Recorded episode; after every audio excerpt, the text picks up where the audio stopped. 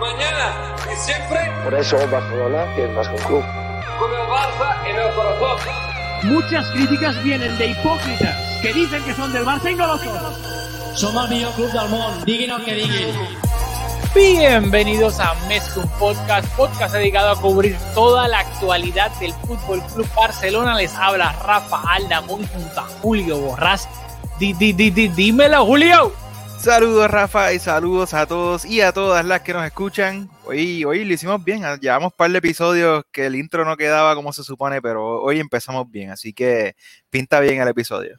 Esperemos que sí. Sí, de no, yo no sé, a veces este micrófono a veces funciona bien, a veces no, pero es de buena calidad, pero como que a veces flaquea. Es como, ¿Como quién? ¿Como quién? No, no, no, no voy a decir nada, no voy a decir nada. Eh, dicho eso, vamos a lo que vinimos rapidito. ¿Qué pasó hoy? Que el Barcelona jugó contra el Deportivo Alavés en el Camp Nou, eh, la liga, antes de recibir al PSG en el Camp Nou este próximo martes en el partido de ida, octavos de final de la, de la Champions League. ¿Y qué pasa? Te voy a hacer la palabra ahora mismo antes de poner la alineación. Vale.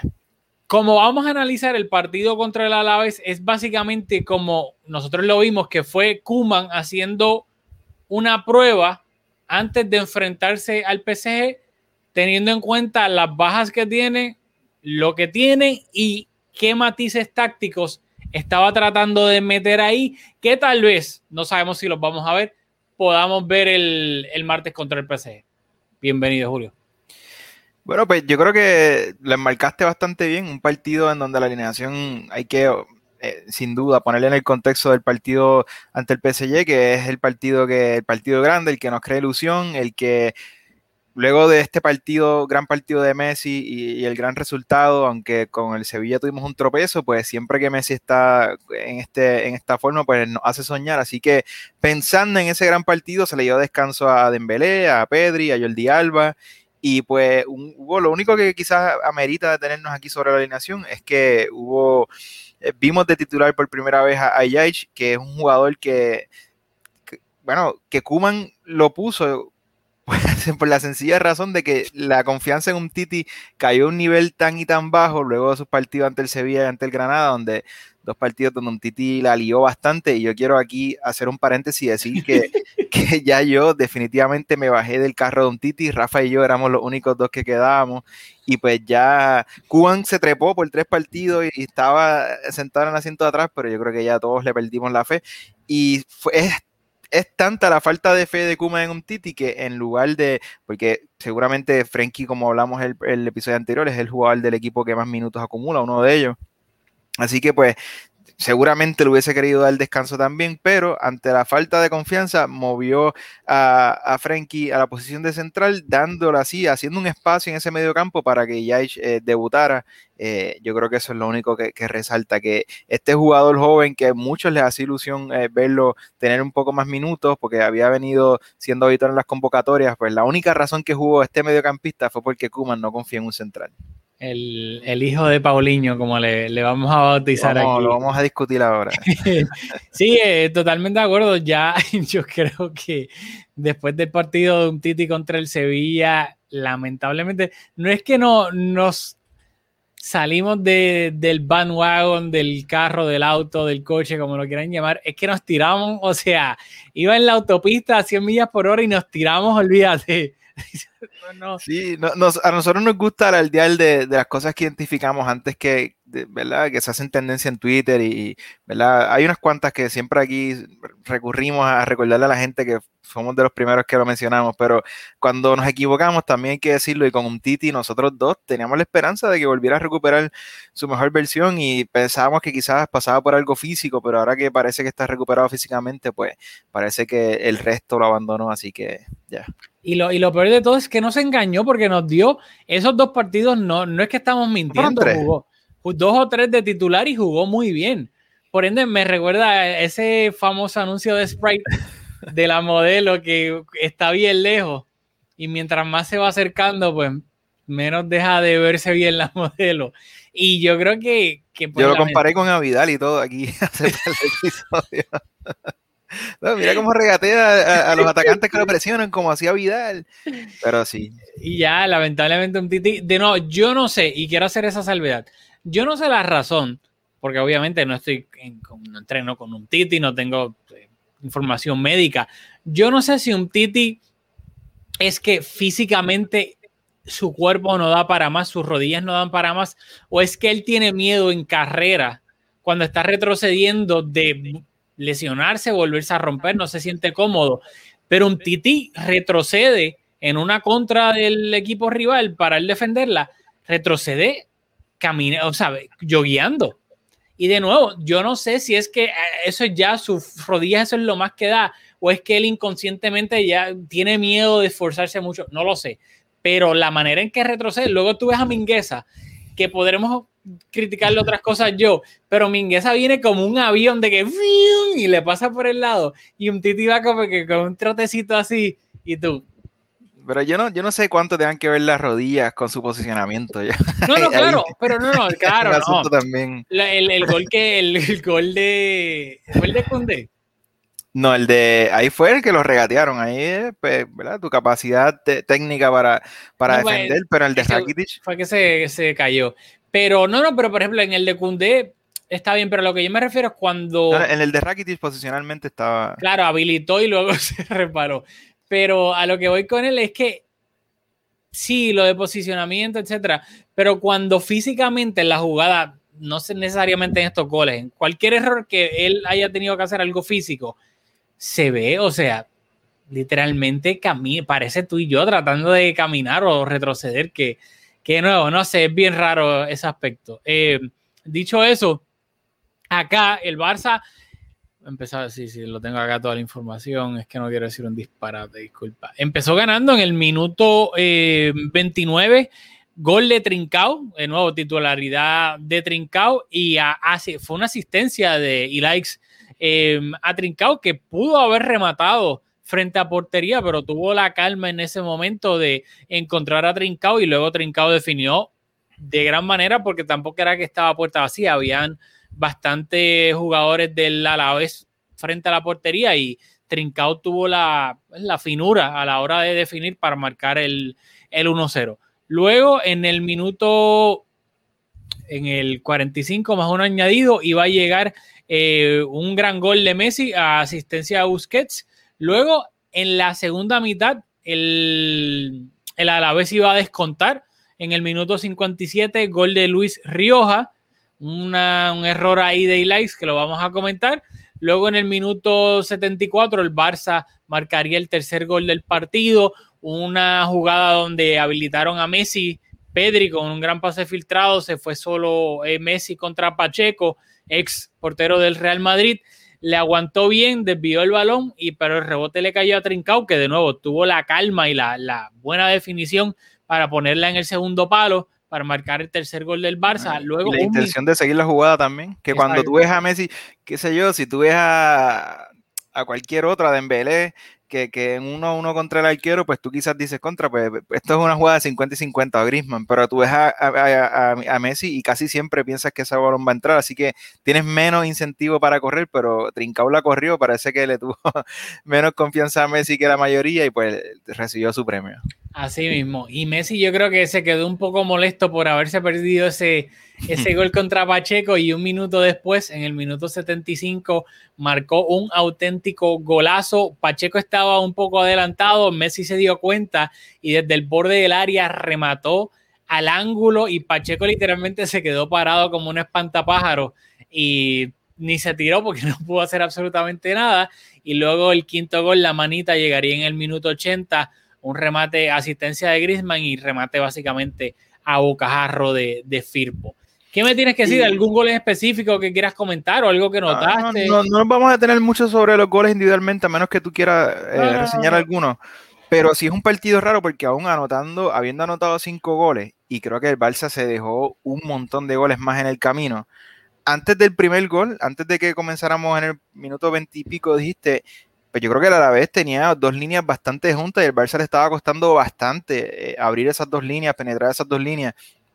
Y no fue hasta que llegó el primer gol que eh, logramos abrir, penetrar la defensa y ahí llegaran los demás, pero por algunos 20, 25 minutos con era consciente de que habían jugadores titulares en el banquillo y estaba pensando muy contra. Este otra de esas veces que se trata de dar descanso y tienen que salir al rescate jugadores que, ¿verdad? que pretendemos darle descanso ante un partido tan importante como el que viene contra el PSG. Así que, por suerte, fuimos capaces de, abrir la defensa y pues por ahí marcar un montón de goles y tan así, así de improbable que se veía al principio marcar, porque de nuevo me parecía una defensa que estaba bastante bien, bastante bien posicionada. Cuando, o sea, aparte aparte de esos cinco goles que entraron, yo, hubo dos, tres, cuatro goles más que, que pudieran haber entrado fácilmente también. Ok, y rapidito, acá los cambios, porque pues, creo que fueron bastante, bastante llamativos. En el, empezando la segunda mitad, Kuman iba a sacar a Busquets para darle entrada a, a un Titi, que si no, hablamos bastante de un Titi para empezar el, el episodio. Un Titi pasó a jugar eh, de central junto al inglés y Frenkie, que uno pensaba que tal vez se iba a estar en el medio campo, Frenkie, por lo menos yo lo vi bastante empezando la segunda mitad junto a los centrales, esa famosa la salida de la golpiana, él entre un Titi y Lenglet. Luego en el 64 iba a salir, salir Likes, iba a entrar Pedri y en el 72, bueno, no, más cambio, en el 72 iba a haber doble cambio. Salían Frenkie y Mingueza y entraban Pjanic y Serginho Dest y en el 81 salía Griezmann y entraba Dembélé, su partido número 100 con el Barcelona. Lo menciono rápido porque, de nuevo, todo lo que hizo Kuman, en mi opinión, descansos, eh, entradas, en, quienes entraron en la segunda mitad, posiciones, para mí claramente todo fue pensando en el de cara al partido contra el PSG el martes. Y está, me resulta curioso lo de Serginho Dest, que hablamos acá en el último episodio, que el mismo Kuman dijo que hasta que él no estuviese 100% fit, no y porque las últimas semanas con él habían estado de que tal vez estaba un 80%, un 85%, algunos partidos entraba de sustituto, otros de titular, otros no iba convocado y estaban como que con ese jueguito. Y él dijo que hasta que no estuviese al 100% no iba a estar en el banquillo de nuevo, o convocado o jugando. Entró si Serginho es está 100%, I don't know.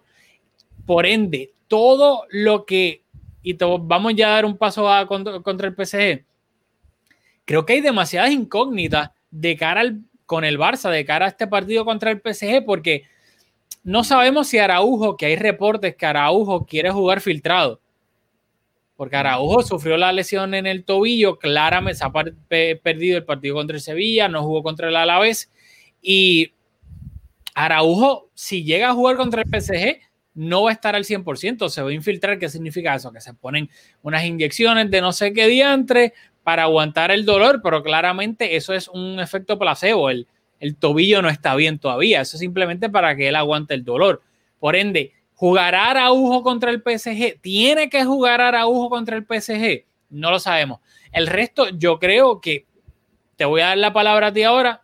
¿Qué, alineación tú piensas que va a salir con Kuman contra el PSG?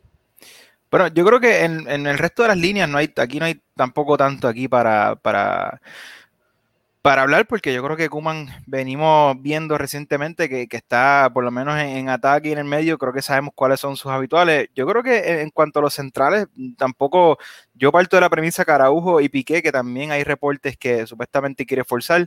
Yo creo que en estos días, mientras se acerca el partido, eh, no sé, Poquetino es español, no sé, quizás pensando en que quizás tiene algún, eh, tiene los medios españoles presentes, pero se va a jugar mucho el despiste con, con quién llega y quién no.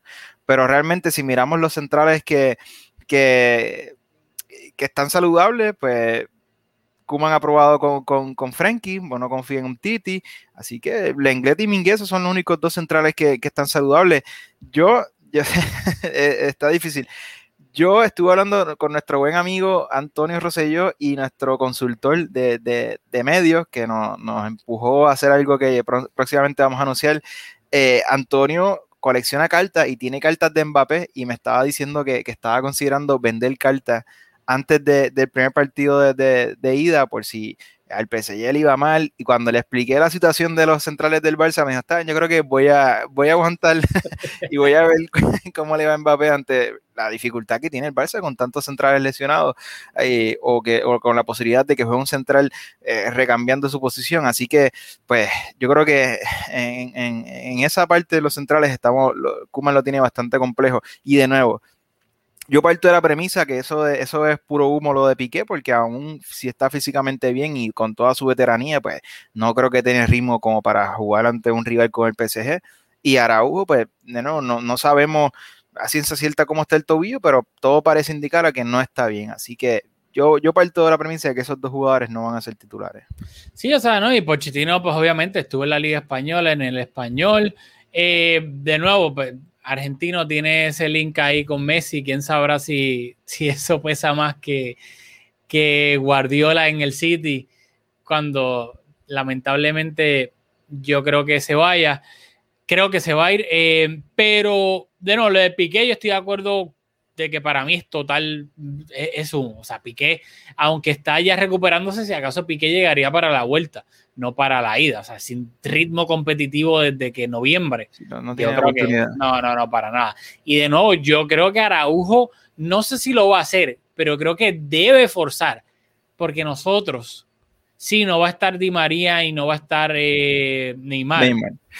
pero Mbappé contra Mingueza.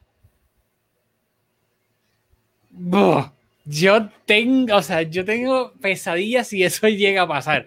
Y no, Mingueza de central está haciendo lo correcto, en mi opinión. Para ti lo está haciendo bien. Pero nuevo, tirar a los lobos a Mingueza contra Mbappé.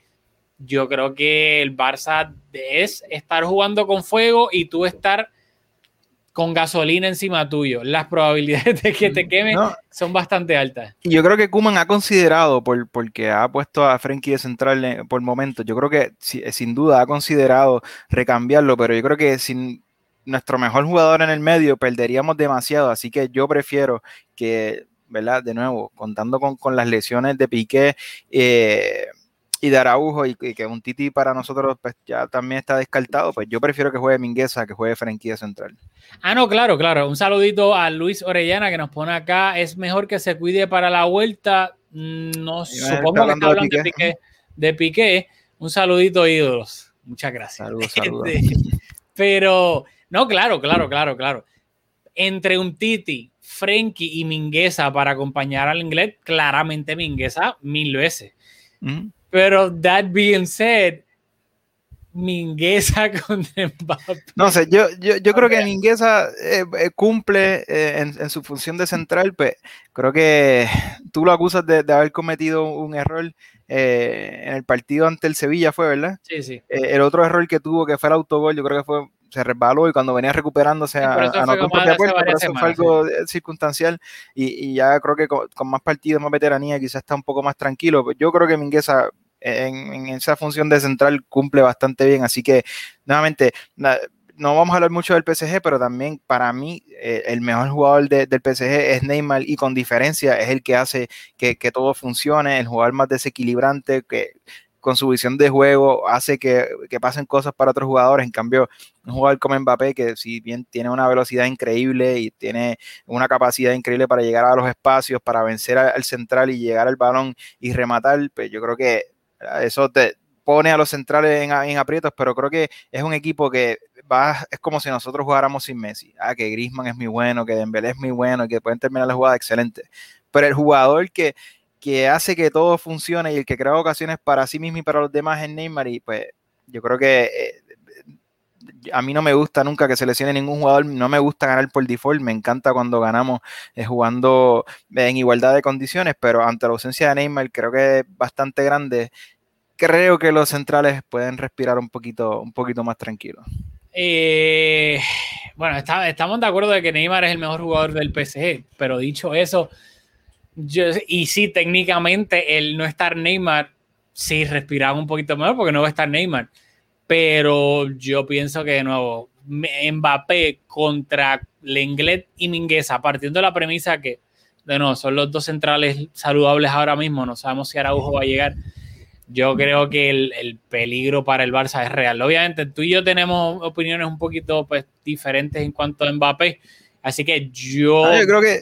Yo, yo puedo compartir miedo. la mía, mira, o sea, Mbappé yo creo que es un gran jugador, para mí él es, él es un 9 de área, por eso es que creo que es un jugador que no participa tanto en el juego, así que hay, creo que no van a haber tantas oportunidades para él hacer quedar en evidencia pues a Mingueza lo, los recursos que le faltan. El inglés creo que es perfectamente competente. Yo creo que es un jugador que está sobrevalorado eh, increíblemente. Yo creo que la gente tiene en su, en su, en su recuerdo el, el, la gran jugada que hizo ante Argentina en el Mundial, que jugando ante Macherano, ¿sabes? una carrera con Macherano, que Macherano en su mejor momento era lento pues un jugador que en ese momento, en, en, en la plenitud de, de, su, de su juventud y con la velocidad que tiene, pues venció a Macherano, que lo hizo ver horrible, y pues la gente tiene esa imagen, pero yo creo que o sea, Mingueza ni Lenglet son Macherano, así que yo duermo tranquilo ante la posibilidad de que, de que de que Mbappé haga lucir a los centrales del Barça tan mal. O sea, no, no, ninguno de los dos es macherano, así que yo, yo estoy bastante tranquilo. Bueno, las expresiones vertidas durante los últimos 20 segundos son de Julio Borrás. Eh, es que de nuevo, creo que es un gran jugador, creo que es un 9 de área que, que llega y remata puerta vacía las jugadas que le crea Neymar, pero fuera de eso, no, no, no, no veo eh, ¿verdad? Que, que, sea un jugador que tenga muchos más recursos que eso. Así que, bueno. que son buenísimos y me encantaría, si estuviera en el Barça, fuese titular pero en cualquier equipo del mundo fuese el 9 titular, ¿verdad? Pero, ¿sabes? Bueno, que quede en récord, yo discrepo de Julia, yo creo que Mbappé se puede merendar al inglés y a Mingueza de, de desayuno, almuerzo, cena y de snack también y tengo como y, y, y oportunidad para tener porque oportunidad para tener porque o sea, Rakitic nos acaba de anotar un gol a la contra, o sea, Rakitic a la contra y si lo hace Rakitic pues lo puede hacer Mbappé. Yo creo que o sea, yo creo que es perfectamente capaz. O sea, yo le dije a Antonio que no vendiera las cartas porque, porque podía marcar. No, no estoy diciendo que no nos va a marcar ni que porque cualquier jugador con, con sus atributos nos puede hacer daño porque nosotros tenemos una línea bastante adelantada y pues whatever, por, por, todo lo que sabemos. Pero, pero creo que en el, en el, no, sí, o sea, pero creo que el, no es un jugador que es tan extraordinario que, que, que, va a hacer a los centrales verse peor de lo, que, de lo que son. Yo creo que con lo que los dos centrales tienen de recursos son perfectamente competentes de contenerlo. Bueno. Yo, el, este el es un podcast, video, aquí Rafa está haciendo caras ahí. El famoso video ese dudando, de, dudando. del señor que lo van a arrestar y está fuera de la discoteca y dice, tengo miedo, tengo mucho miedo, tengo miedo. Pues yo soy ese con Mbappé, yo pues le tengo más miedo del que Julio le tiene. Ojalá me equivoque y feliz de la vida vengo aquí al otro día al podcast y digo, Julio tenía 100% la razón, ojalá. Eh, pero creo que lamentablemente no va a ser así. Eh, de nuevo, rapidito, va a ser interesante y ya con esto terminamos para que sepan. El PSG jugó contra el Niza este pasado fin de semana y salió con Keylor Navas en la portería. Defensa de cuatro, Kurzawa de lateral izquierdo, Kimpembe y Marquinhos pareja de centrales, Kerer lateral derecho, doble pivote, Leandro Paredes y Güey, Mbappé por la izquierda, Draxler eh, de media punta, Moisiquín por la derecha y Mauro Icardi de delantero centro. En el banquillo tenían a Pablo Sarabia, a Baker, a Danilo Pereira, a Ander Herrera, a Diallo, a Florenzi, a Sergio Rico, a Michut y a Xavi Simons. A Xavi Simons lo tenían ahí en el banquillo. Así que nada, de nuevo, va a ser interesante. Sarabia, gran jugador, cuando, cuando, cuando el PSG compró a Sarabia, lo compraron como por 10 millones. Yo lo dije en este podcast, eso fue hace como dos años, año y medio, dos años, que fue un gran fichaje que por ese precio nosotros lo debimos haber comprado. Así que ojalá que nos juegue contra oh. nosotros, porque me parece un jugador inteligente y un jugador bastante competente. Ya Julio la saló. Me gusta, me gusta mucho Sarabia. Lo saló al Barça, nos va a marcar. Apunten la apuesta y Sarabia nos va a marcar. No, pero eh, creo, que, creo que es un buen jugador, así que hay que tenerlo en cuenta también. Bueno, pues ya saben, el... Antes, pero antes de irnos, dijimos que íbamos a hablar del Delight y, y yo quería hablar ah, de Ricky dale, dale. Yo creo que... Y tú, y tú te terminas hablando del PSG, que, que es lo, lo más no, que nos ilusiona. No, pero hay dos, cositas, hay dos cositas que, que, que, quería mencionar. Primero con Ricky Push, que a mí me gusta bastante. Nosotros hemos hablado de aquí, que es un jugador que que en otras circunstancias, que jugando, si jugáramos 4-3-3 consistentemente, pues sería una opción real partido tras partido para jugar de interior. que ante la ausencia de, bueno, es que tenemos tantos enganches, pero que es uno de los enganches que podría, jugando con 4-2-3-1, podría hacer eh, esa función perfectamente bien. A mí me gusta mucho, sin embargo. Yo creo que Ricky tiene un problema es que él es un jugador capaz de, en 3, 4, 5 ocasiones del partido, sacarse el conejo del sombrero y hacerte una asistencia espectacular o poner a la defensa en aprietos con un balón por encima de la defensa o encontrar un jugador por debajo del espacio. Hacer cuatro o cinco jugadas con sus pases que, ¿verdad? que se escapan de las habilidades de, muchos otros jugadores en el equipo. Yo creo que en eso es un jugador verdaderamente especial, que en cualquier momento hace un pase que derrota a la defensa con el pase, el delantero se queda frente al arquero. Pero un jugador de fútbol toca, pase el balón 90, 100, 110 veces en un partido. Y en eso otro, ¿verdad? Si, si, eh, si Ricky da 100 pases en un partido, hace 5 espectaculares, a veces termina en, en, una jugada de consecuencia, a veces no, pero los intenta y eso se le aplaude porque para eso está. Los otros 95 pases, a mí me da la sensación de que es un jugador que si no hace una gran jugada, aguanta mucho el balón, retrasa, retrasa mucho, retrocede con sus pases mucho. Eh, a veces como que la jugada pide que la circulación vaya hacia un lado y a veces se gira y vuelve hacia el lado que está cargado por la defensa. No sé, a mí me queda la sensación de que cuando Ricky recibe el balón, a veces, o muchas veces, como que el juego pierde ritmo. Yo creo que es algo que debe de corregir porque creo que tienes que aportar cuando haces la gran jugada, pero cuando no, tus, pases, tu posicionamiento tiene que tener más consecuencia, aportar más al equipo y a mí me queda la sensación de que en la circulación a veces eh, le pesa al equipo sus decisiones. Y lo otro con Elish, que es un jugador que, ¿verdad? que es bien joven, que aquí no vamos a, a tomarlo el partido y medio, que, los minutos que le hemos visto, habrán algunos que lo han visto mucho más jugar en el B y pues pueden tener una opinión más informada.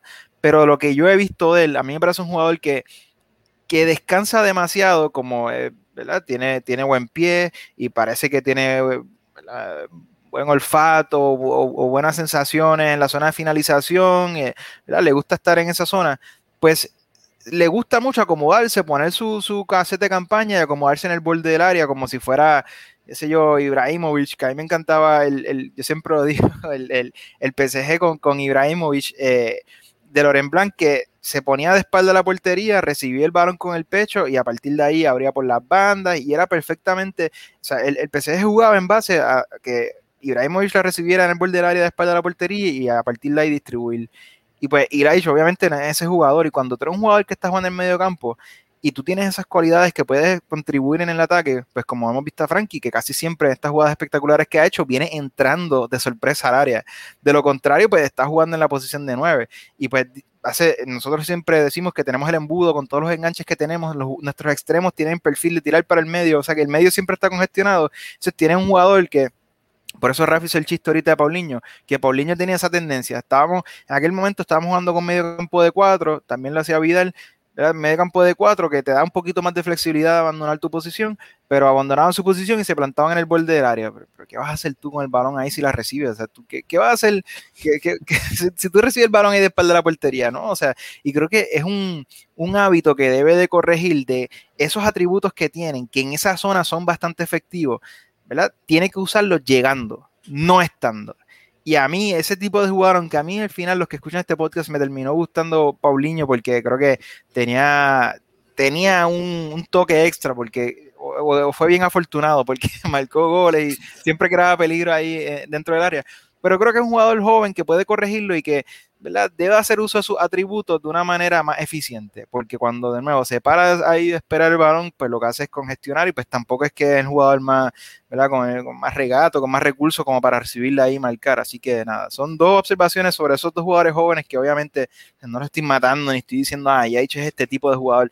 O sea, es algo que se puede corregir, igual Ricky, así que con experiencia esperemos ver que se desarrollen y que puedan aportar al equipo con, con las cualidades que ambos tienen. Bueno, ya ahí tuvieron ahí el, el análisis slash rant de Julio con Ricky y con Elias.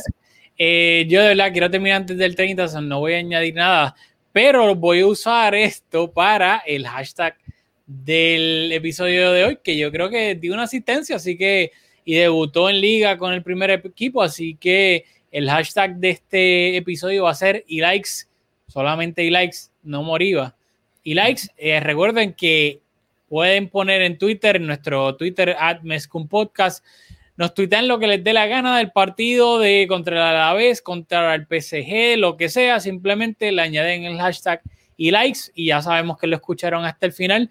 Así que, de nuevo, ¿Te vas, en vivo. ¿Te vas en vivo en la Liga de Campeones? Uy, yo estoy libre el martes. Así que creo, creo que me voy en vivo, casi seguro. Me sí. gusta, me gusta, me gusta. Si el internet lo permite y todo, porque tengo la suerte de que tengo tres días libres.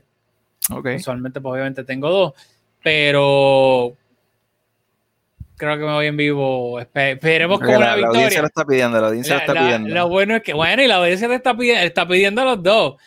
Te está, está pidiendo a ti, ¿sabes? Quieren a los Pronto, dos. pronto, pronto coincidimos. Así que no, ya saben, yo siempre se los digo en los live que obviamente pues tenemos o, trabajos tan diferentes en cuanto a horarios y días libres que pues, se nos hace difícil hacer un partido en vivo. O sea, yo lo puedo hacer porque estoy libre en la mitad de semana, tú no. O sea, si no lo estuviésemos en vivo, pero nada, estamos tratando de...